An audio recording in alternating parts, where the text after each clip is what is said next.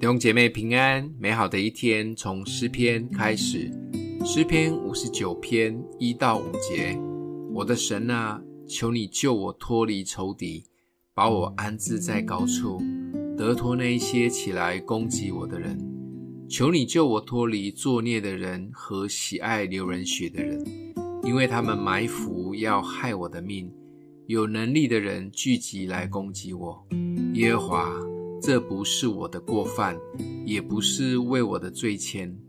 我虽然无过，他们预备整齐，跑来攻击我。求你兴起鉴察，帮助我。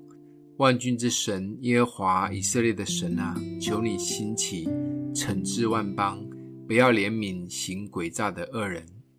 大卫有时候想一想，应该也觉得自己蛮无辜的。只不过是靠着神打败了巨人歌利亚，立下战功。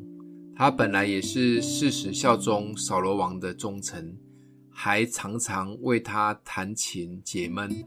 结果因着一堆人在那边喊扫罗杀死千千，大卫杀死万万，而因为这一句话，害他被扫罗王猜忌，功高震主，以至于陷入万劫不复的逃亡之路。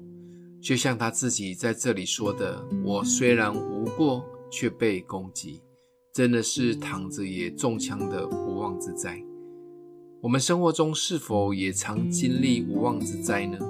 我们也没有做什么错事，结果大家的矛头都指向我们，有时甚至是好心想帮忙处理一些事，还被误会，就像台湾话的“好心给雷亲”。